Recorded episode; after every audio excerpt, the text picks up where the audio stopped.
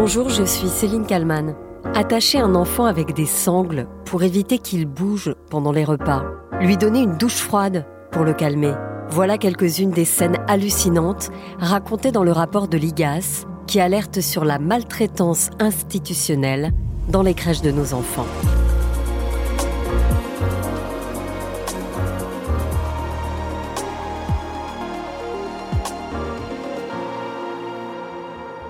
C'est un rapport sidérant que vient de rendre l'IGAS, l'inspection générale des affaires sociales. Un rapport qui alerte sur les dysfonctionnements dans le secteur de la petite enfance.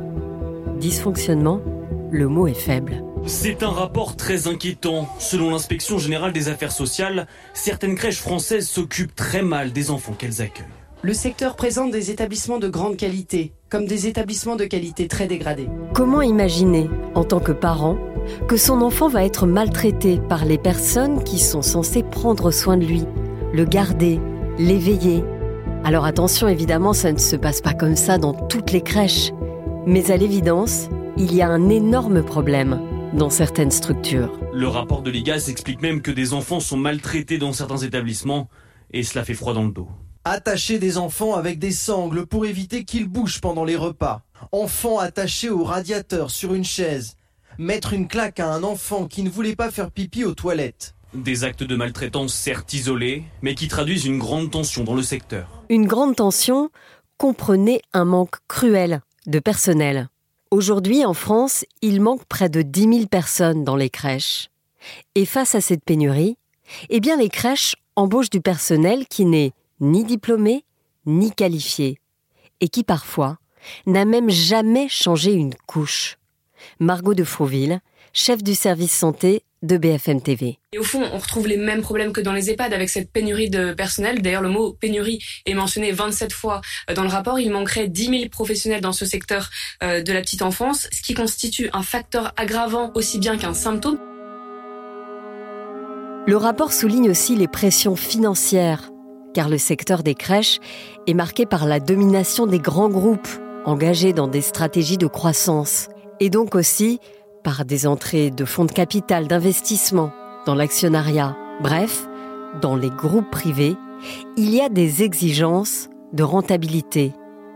Mais qui, quelle société peut accepter que nos enfants soient gérés comme de simples produits, comme de simples clients? Personne ne devrait l'accepter. Personne.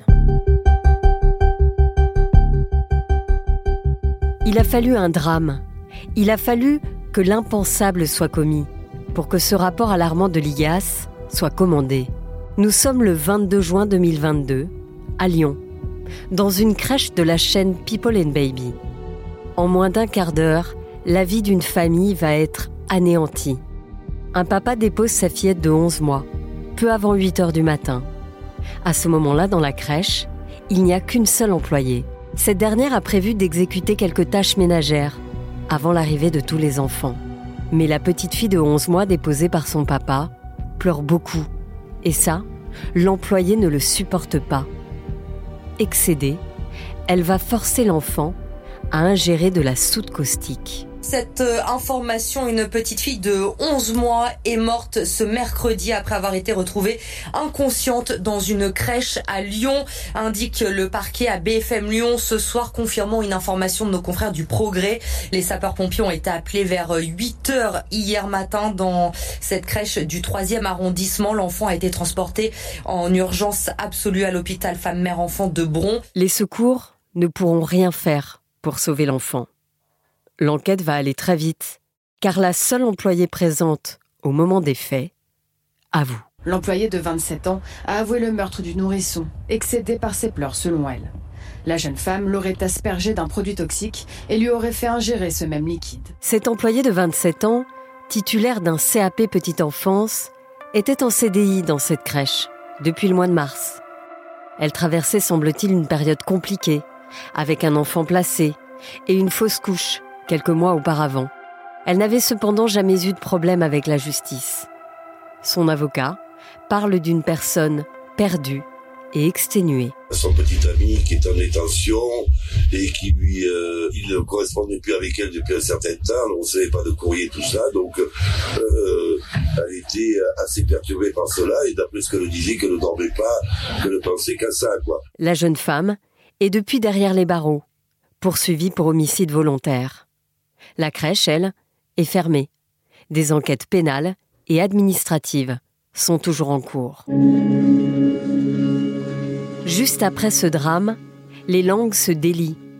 Une maman dont l'enfant était gardé dans cette crèche raconte à quel point la structure était mal gérée. La dernière année a été très compliquée parce qu'en fait, euh, tout le monde était stressé. Il y avait des burn-out, il y avait des gens qui s'arrêtaient tout le temps, il y avait des gens qui venaient pas. Et du coup, euh, on se retrouvait quand même avec euh, une, une pour, pour neuf, voire dix enfants. Et ça, clairement, le contrat était plus du tout, était plus du tout respecté. Quoi. Les parents prennent la parole, mais pas seulement. En juillet 2022, Romain Poiseau pour RMC recueille le témoignage d'une puéricultrice travaillant pour une crèche People and Baby. Elle a souhaité s'exprimer aujourd'hui pour se décharger d'un réel poids, celui de voir presque quotidiennement des actes de malveillance sur les enfants dans sa crèche. Je vois des actes de maltraitance au sein de ma crèche. J'ai déjà vu euh, une de mes collègues euh, secouer un enfant euh, par les épaules parce qu'il voulait pas arrêter de pleurer. Euh, j'ai déjà vu la même collègue mettre un gant plein d'eau sur le visage d'un enfant, pareil, parce qu'il ne voulait pas arrêter de pleurer. Je demande à ma collègue d'arrêter quand ça se passe, et euh, si je vois qu'elle n'est pas capable de se reprendre, je prends l'enfant avec moi et je vais m'isoler avec l'enfant pour essayer de calmer l'enfant, et on ressort une fois que l'enfant est calmé, comme ça ma collègue euh, peut redescendre de son côté aussi. C'est incroyable d'en arriver là. Autre chose qui s'est passé aujourd'hui d'ailleurs, ma collègue a donné de la purée bouillante à un bébé le bébé a hurlé de douleur et ma collègue a insisté à lui donner parce qu'elle n'avait pas le temps d'attendre que ça refroidisse, qu'il fallait passer à quelqu'un d'autre après. Ce mercredi 12 avril, sur BFM TV, après la remise du rapport de l'IGAS, le ministre des Solidarités, Jean-Christophe Combe, a tenu entre autres à rassurer les parents. Dans la très grande majorité des cas, euh, ça se passe bien. Euh, on a des professionnels qui sont euh, engagés, qui font bien leur travail et il n'y a pas de souci. Après, ce qu'on voit, c'est qu'il y a un problème qui est systémique, vous l'avez dit.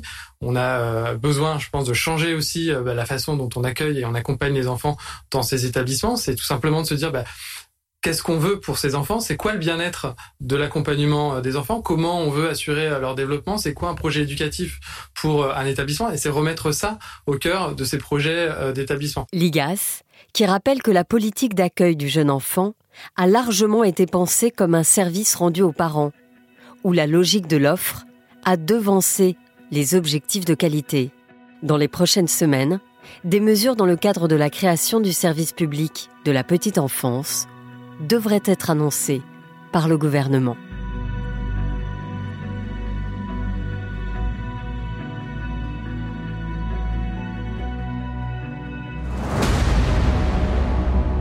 Bonjour Frédéric Boisset. Bonjour. Vous êtes rédacteur en chef à Ligne Rouge et vous avez réalisé euh, donc avec Michael Gagné et Kezia euh, Poudou un documentaire qui est diffusé sur euh, BFM TV et disponible sur RMC BFM Play qui est intitulé Nos enfants en danger. Je viens de raconter dans mon récit euh, la tragédie, le mot est faible, d'une euh, petite fille qui a été empoisonnée par une femme qui était supposée s'occuper d'elle euh, dans une crèche. vous, à Ligne Rouge, vous avez, après ce drame, eu envie d'aller dans une crèche, de travailler dans une crèche pour voir exactement comment ça se passe. Quelle a été votre démarche? À la base, ce fait divers a libéré la parole. Il y a énormément de parents, de professionnels de la crèche, d'anciens employés, d'employés toujours en place, qui sont mis à dénoncer des maltraitances, des négligences, des problèmes qui semblaient euh, vastes. Et on s'est dit, il faut qu'on aille voir ça au-delà de ces paroles-là. Et donc, la meilleure manière de le faire, c'était de se faire embaucher, sans évidemment être identifié comme journaliste, et de rentrer pour filmer en caméra cachée dans des crèches et voir ce qui se passait vraiment à l'intérieur. Donc c'est Kezia euh, Poudou qui a euh, déposé un CV euh, où, elle dit la vérité d'ailleurs. Exactement, elle a, elle a pris son vrai CV, elle a simplement pas mentionné qu'elle était journaliste, mais tout le reste est exact. Et elle y précise bien qu'elle ne s'est jamais occupée de tout petits enfants, qu'elle n'a fait que quelques babysitting avec des enfants plus grands. Elle n'a aucun diplôme, aucune qualification dans ce secteur-là. Elle en a envoyé une vingtaine. Elle a eu quelques refus et puis assez vite, au bout de dix jours, une première embauche en CDT dans une micro-crèche en région parisienne. Bonjour. Bonjour Oh, on a les cheveux Première surprise pour notre journaliste, À peine arrivée, elle doit se débrouiller seule. Il faut prendre deux enfants là-bas déjà. Ouais. Tu prends la petite. Ok. Et, euh... et... Ouais, ouais. Alors qu'elle n'a jamais changé une couche, elle doit s'occuper d'enfants de deux ans sans aucune aide. Et donc là, elle arrive dans la crèche, elle a jamais changé une couche.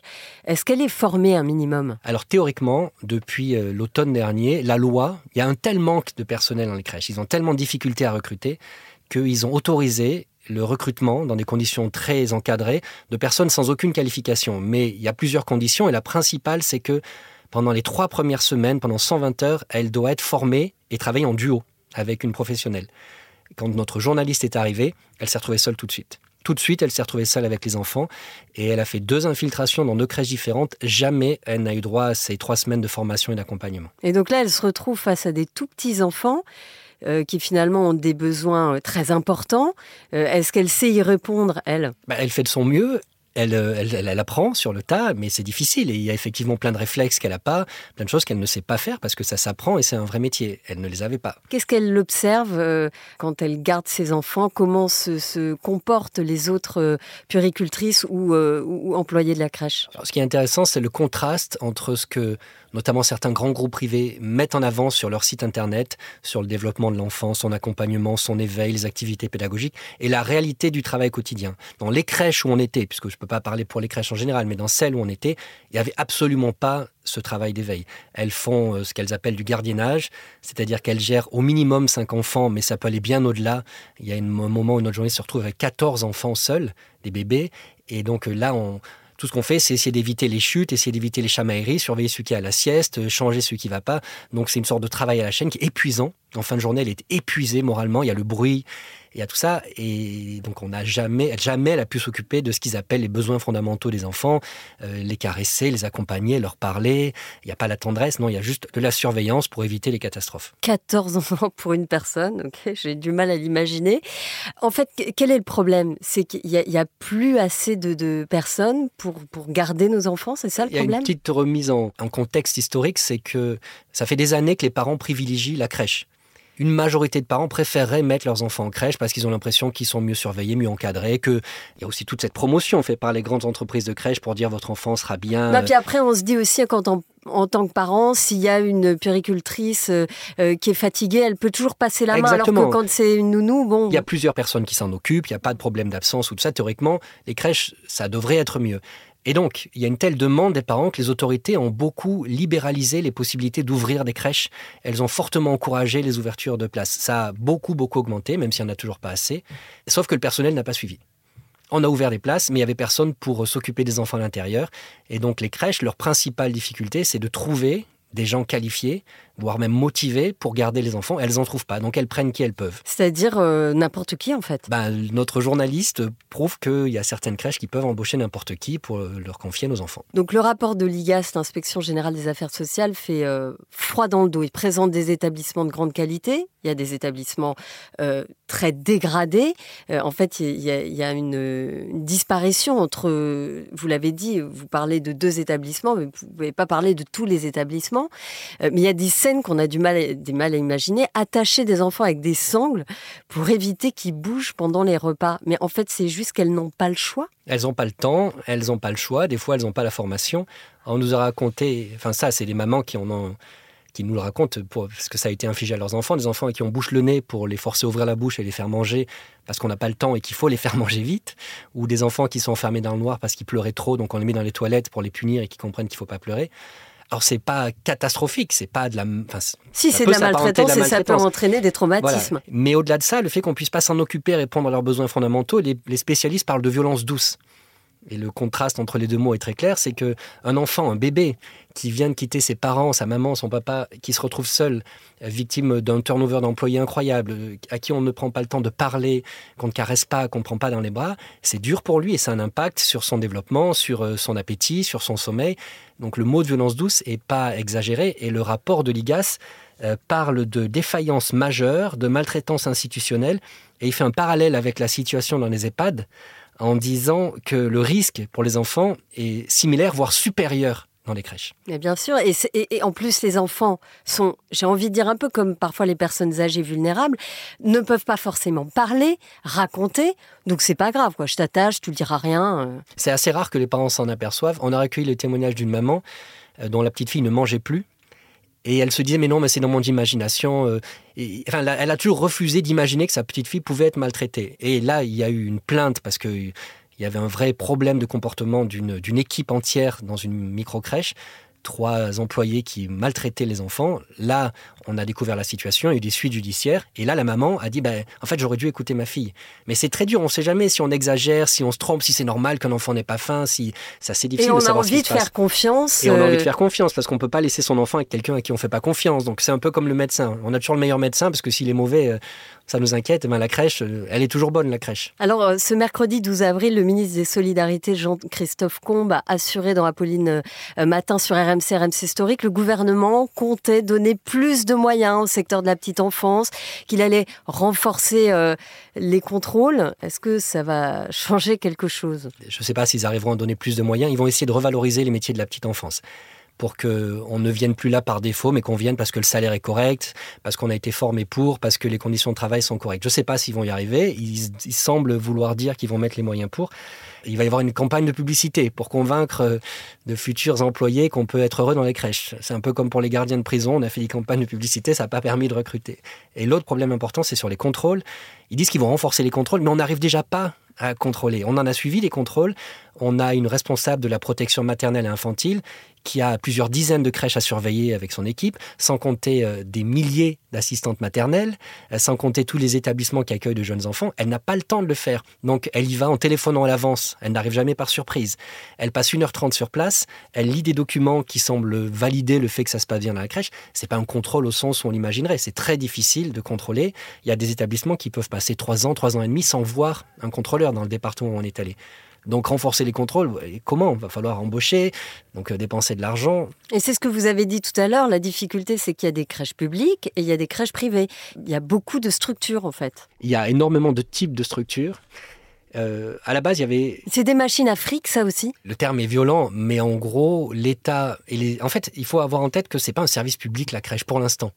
Les autorités locales, les mairies, ça n'avait pas l'obligation d'en créer.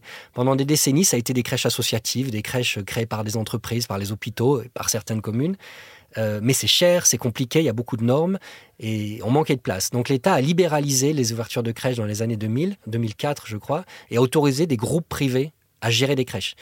Ils sont rentrés dans le secteur, ils se sont beaucoup beaucoup développés et ils ont euh, à peu près euh, un quart des crèches aujourd'hui qui gèrent à peu près un quart des crèches. Ce- cette enquête, on l'a fait en, en partenariat avec le journal L'Express qui a enquêté plus spécifiquement sur cet aspect économique. Il y a quatre grands groupes qui se sont développés qui ont une très bonne rentabilité parce que ils arrivent à associer la gestion quotidienne et euh, une rationalisation Ils croient qu'ils arrivent. voilà, à quel prix? Mais on compte le nombre de couches parfois, il y a des consignes sur ça, on fait attention à la nourriture, on remplit au maximum la crèche pour toucher un maximum de subventions publiques. Donc la situation semble La même plus démarche dure. que dans les EHPAD. Exactement, la situation semble plus dure dans certaines crèches privées, même si c'est un peu un tabou. Et nous, ce qu'on a pu constater, que c'est dans, c'est dans les crèches privées que les principaux dysfonctionnements qu'on a vus ont été réalisés. Et en tout cas, on salue quand même le travail des, des puéricultrices et des employés de crèche qui font un métier Ah, très dur, hein. difficile, C'est exigeant, qui font de leur mieux euh, avec les moyens qu'elles ont. Tout au début du reportage, on est dans une crèche où cette fois on est rentré en accord avec tout le monde dans la crèche, on filme en caméra ouverte, on voit les enfants, et il y a une puéricultrice qui explique, alors elle n'a pas le diplôme de puéricultrice, mais euh, bref, elle s'occupe de jeunes enfants, et elle est diplômée, elle explique qu'elle euh, qu'elle ne peut plus faire son travail, qu'elle se sent mal et qu'elle elle envisage même d'arrêter parce que c'est pas pour ça qu'elle est rentrée là-dedans. Elle ne fait qu'éviter les accidents, c'est ce qu'elle dit. Ça nous fait un peu penser aussi parfois aux, témoignages de certaines infirmières. Oui, c'est ça. On n'a plus le temps de faire le travail, il y a une trop grande pression, il y a une trop grande masse, une trop grande charge de travail, on n'arrive pas à, à le faire comme on le voudrait. Merci beaucoup Frédéric Boisset. Je rappelle euh, que vous avez euh, donc euh, réalisé avec Michael Gagné et Kessia Poudou un formidable documentaire à voir sur BFM TV et disponible sur euh, RMC BFM Play. Merci. Merci à Sophie Perwaguet pour le montage de cet épisode et merci à vous de l'avoir écouté. N'hésitez pas à le partager autour de vous et à le commenter sur toutes les plateformes de podcast. Je vous donne rendez-vous demain pour un nouveau titre à la une.